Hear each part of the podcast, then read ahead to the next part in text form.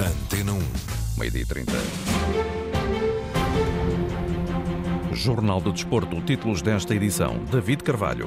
Paulo Duarte, selecionador do Togo, projeta os próximos desafios da seleção portuguesa com Nigéria, amigável, e Gana, em pleno Mundial. São seleções de topo, diz o treinador português. Darwin Núñez, adversário de Portugal, promete uma seleção do Uruguai a dar luta no Campeonato do Mundo. A seleção feminina voltou a ganhar. A entrevista de Frederico Varandas à RTP3, morte na arbitragem em França. Judo, Jorge Fernandes destituído da Federação, explica-se na Antena 1. Casper Ruud no Estoril Open, ainda o voleibol e o basquetebol. Jornal de Desporto, edição David Carvalho. É um treinador com vasta experiência em África. Paulo Duarte, atual selecionador do Togo, descodifica na Antena 1 os próximos adversários da seleção nacional. Amanhã há jogo de preparação frente à Nigéria, de José Peseiro, e uma semana depois já é a sério. Estreia no Grupo H frente ao Ghana, em pleno Campeonato do Mundo. Duas formações de alto nível. Não deixam de ser grandes seleções. Isto porque é um facto falarmos de equipas africanas, de seleções africanas, mas não podemos esquecer que são seleções de alto nível, de top, top 5, top 6, mas que na realidade são jogadores em que todos eles, ou 95% deles, sempre atuaram e atuam no futebol europeu. Portanto, vestem uma camisola africana, têm um ADN africano, mas que são jogadores que jogam a alto nível todos, e digo todos, praticamente, no futebol europeu. E quando digo jogam, estão em grandes equipas de vários campeonatos eh, a nível europeu, como são titulares nessas mesmas equipas. E só por si eh, demonstra que não há adversários fáceis. Nigéria de José Peseiro e Gana de Otoado são os dois desafios de Portugal, um para acertar agulhas e preparar o seguinte, já na competição a doer em pleno Mundial do Qatar. O Gana do sportinguista Fatau não será tão exuberante quanto noutras gerações, mas eh, dará muito trabalho a Portugal, diz Paulo Duarte nesta Entrevista conduzida por João Gomes Dias. Estamos a falar de um Ghana, na minha opinião, não tão forte como a última década, como os jogadores como a Samoa, o Jean, o Essian, o Mukari, papapá, papapá. Epá, mas temos jogadores a jogar no Auxerre, no, no Leicester City, no Bruges, no Strasbourg, no Redden, Southampton, eh, Sporting, Arsenal, Ajax, Rennes, enfim um lote de jogadores que, que permita qualquer treinador sonhar com algo mais, sonhar com um bom início do Mundial e, portanto, o fator multi, motivacional. motivacional está lá. Jogar contra Portugal, jogar contra o Cristiano Ronaldo é algo que. e um lote de jogadores de grande nível a futebol europeu como, ao, ao nível mundial, como tem Portugal, é motivo de, de, união de uma equipa e é motivo de, de, de, encarar este grande desafio, este Mundial com, com, uma grande, com uma grande força que é aquilo que caracteriza também esta equipa do Ghana. Paulo Duarte, selecionador do Togo, entrevistado na Antena 1 por João Gomes Dias, ele que foi também treinador nacional do Gabão e do Burkina Faso, com passagem pelo futebol angolano e eh, tunisino. A seleção nacional regressa ao trabalho logo à tarde na cidade do futebol, já com os olhos postos no encontro de preparação frente à Nigéria. Diogo Costa ontem não treinou devido a problemas físicos. Fernando Santos contou com os restantes 25 jogadores. O Portugal-Nigéria é amanhã no estádio José Alvalade a partir das 18h45 e tem relato de José Pedro Pinto aqui na Antena 1, RDP África e RDP Internacional. Além do Gana, Portugal vai ter pela frente a seleção do Uruguai, Darwin Núñez, ex-Benfica, faz parte da lista de Diego Alonso, que integra igualmente os nomes de Sebastián Coates e Manuel Ugarte do Sporting. O avançado do Liverpool não assume o favoritismo nesta grande competição, mas promete dar luta. Nós viemos aqui e também sabemos que não somos favoritos, mas vamos dar luta a qualquer adversário. E quanto a mim, disseram para estar tranquilo e fazer aquilo que sei. Darwin Nunes, satisfeito por trabalhar junto de Luís Soares e Edison Cavani. Uruguai defronta Portugal a 28 de novembro. E hoje, no conjunto de reportagens assinadas pelo jornalista José Manuel Rosendo, vamos conhecer melhor Oman, país vizinho do Catar, organizador do Campeonato do Mundo. A questão da violação dos direitos humanos também se coloca neste sultanato que se afasta dos padrões democráticos ocidentais. Oman é uma monarquia muito longe dos padrões das chamadas democracias ocidentais. Uma situação assumida pelos responsáveis políticos, como é o caso de Khalid al-Mawali, o presidente da Shura, a Assembleia de Oman. We don't have a party system here. Uh, Não temos um sistema partidário em Oman. Todos os membros são completamente independentes quando temos de votar qualquer lei, qualquer artigo ou recomendação que enviamos para o governo. A decisão final é de Sua Majestade. Se Sua Majestade não gostar do que nós fizemos, pode reenviar-nos a lei com as suas observações.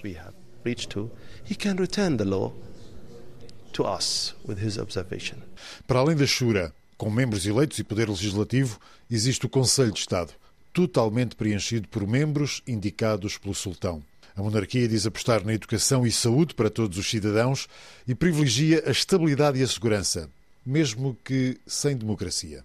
Of course, security and stability Claro que a segurança e a estabilidade surgem no topo das prioridades do nosso país.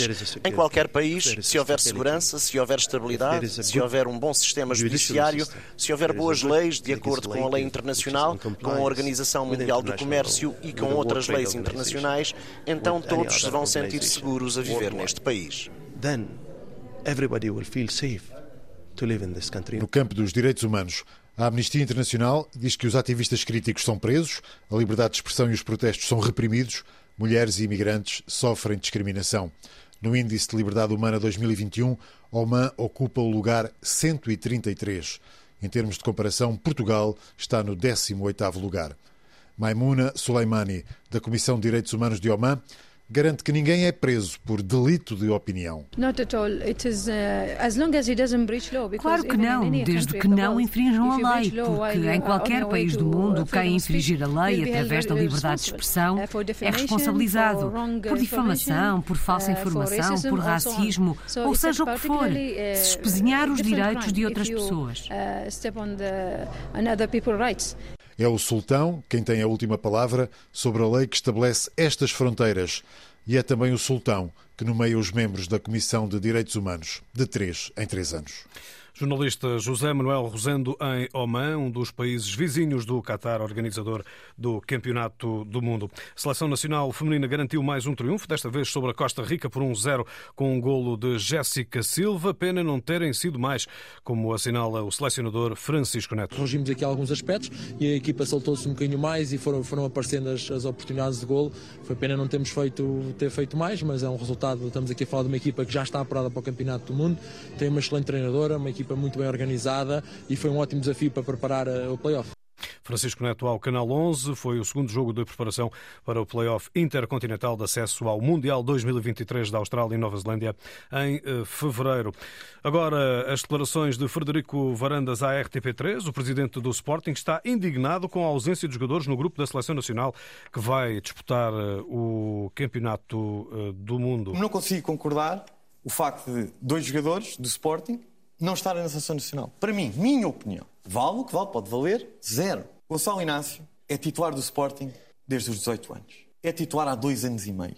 E a questão do Gonçalo Inácio não é não ir ao Mundial, é não ser sequer internacional lá português.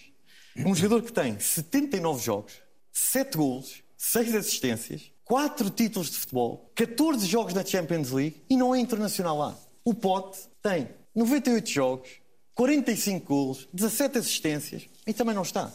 Frederico Varandas salientou que o regresso de Cristiano Ronaldo nunca foi tema de conversa com Ruben Amorim, daí não fazer sentido falar em eventual veto do treinador. Não vetou, como nunca sequer foi assunto. Nunca teve em cima da mesa. E agora já vem outra vez uma novela Sporting, novamente cogitado. É ótimo que o Sporting está cogitado pelo mundo inteiro.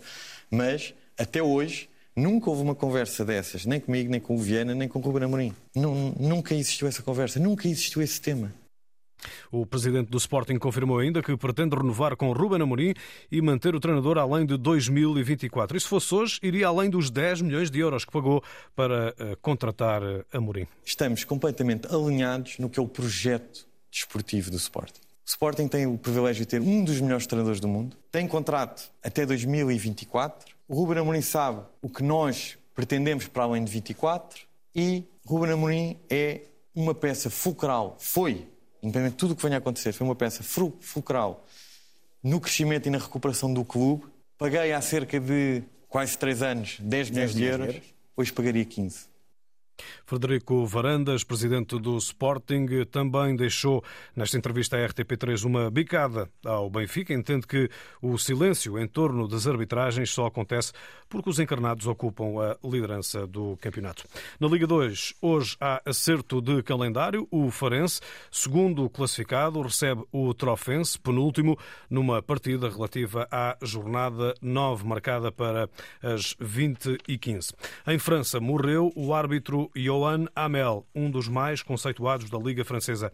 Tinha 42 anos e foi vítima, de acordo com a imprensa, de um AVC enquanto estava a treinar. No dia 6 de novembro, por exemplo, dirigiu um jogo importante da Ligue 1, o Lille de Paulo Fonseca, Rennes.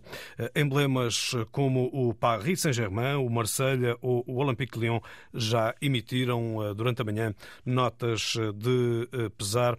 A arbitragem francesa está de luto.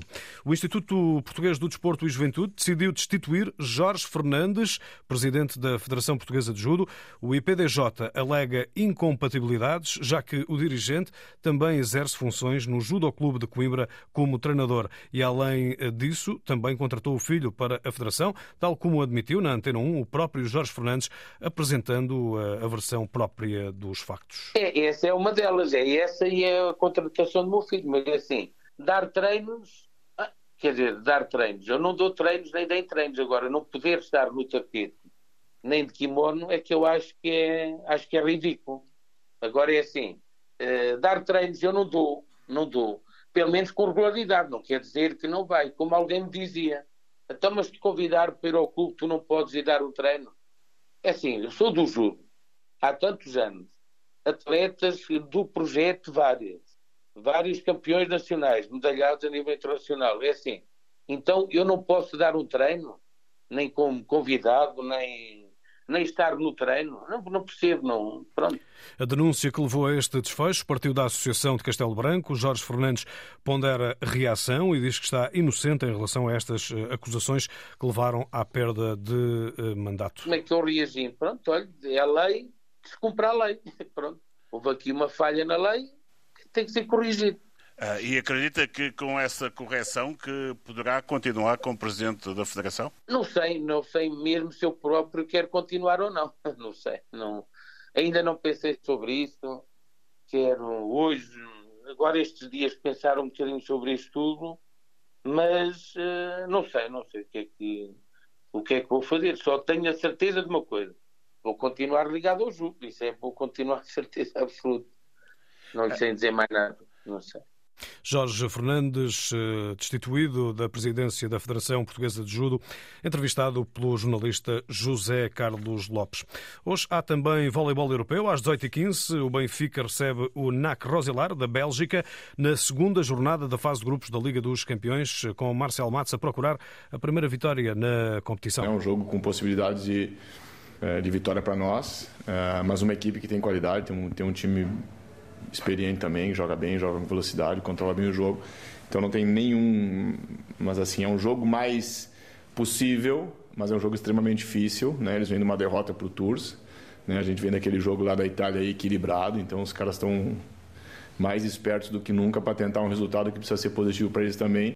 Marcel Matos, treinador do voleibol do Benfica, na Taça Challenge, segunda mão dos 16 aves de final na Finlândia. O AK Fonte do Bastardo começa às 16h30 e o treinador da formação açoriana, Nuno Abrantes, acredita que a vantagem do primeiro jogo dá outro conforto. Nós sabemos que dois sets serão suficientes para cumprir a missão e que a correr, a correr mal haverá sempre um golden set. Vamos à luta, temos esta uma fase muito difícil, vamos ter agora cinco jogos em 12 dias e viagens, pronto, vamos ter que gerir Uh, navegação à vista, sentir os atletas como estão, acreditamos no plantel que temos e estão todos prontos para a luta. Além do Fonte Bastardo, também o Sporting eh, recebe o Parnu da Estónia às 19h30 nos 16 aves de final, segunda mão desta Taça Challenge de voleibol, igualmente em vantagem com o novo treinador João Coelho, ciente das dificuldades. As dificuldades terão que ser impostas por nós próprios. Estou a contar que surjam dificuldades pontuais eh, e que não surjam principalmente aquelas colocadas por nós próprios a nós mesmos. Portanto, é um jogo para resolvermos alguns problemas que se resolvem em competição e, e a dar a volta por cima e que surjam de forma mais fluida. Portanto, acho que aqui o adversário somos nós e neste caso temos que pensar muito no nosso jogo para, para não só para este jogo, mas para os próximos desafios. João Coelho, treinador do voleibol masculino do Sporting. E no basquetebol feminino, o Benfica recebe o Friburgo da Suíça na quarta jornada da Eurocup, a partir das nove da noite. O treinador Eugênio Rodrigues tenta defender a liderança do grupo. Eu acho que o adversário não nos vai subestimar tanto. Acredito que a dada altura, até pelo início do jogo, um pouco mais folgado para eles, uh, imagino que, não estando no banco deles naturalmente, mas imagino que, que houvesse ali uh, algum subestimar. Uh, quando, quando, quando reagimos e, e, depois quando acabamos de ganhar, uh, penso que lhes caiu a ficha e, e, acredito que aqui já não tenham essa, essa abordagem. Se é que isso aconteceu, essa abordagem. Portanto, uh, imagino que, seja uma equipa que venha completamente alerta e, aliás, somos líderes do grupo, portanto, tenho a certeza que não, não, não vão ter qualquer tipo de facilidades. Basquetebol feminino do Benfica na Eurocup. Encarnadas contam por vitórias os três jogos realizados e lideram o grupo G com seis pontos, mais um do que as helvéticas do Friburgo. No handball, às 20 horas, o Porto recebe o Marítimo em jogo antecipado da jornada 13 do campeonato. E no ténis, indicação de última hora, primeiro nome confirmado para o Estoril Open 2023. E nome de peso, Casper Ruud, número 4 mundial. Norueguês é o tenista de ranking mais elevado no torneio português desde 2015. No ténis, depois da eliminação de Rafael Nadal, o espanhol ficou fora das meias finais das ATP Finals que decorrem em Turim, a vez do duelo entre Andrei Rublev e Novak Djokovic. Daqui a pouco e mais à noite, Stefanos Tsitsipas enfrenta Daniel Medvedev no grupo vermelho. Jornal do Desporto, edição David Carvalho. A informação desportiva em notícias.rtp.pt.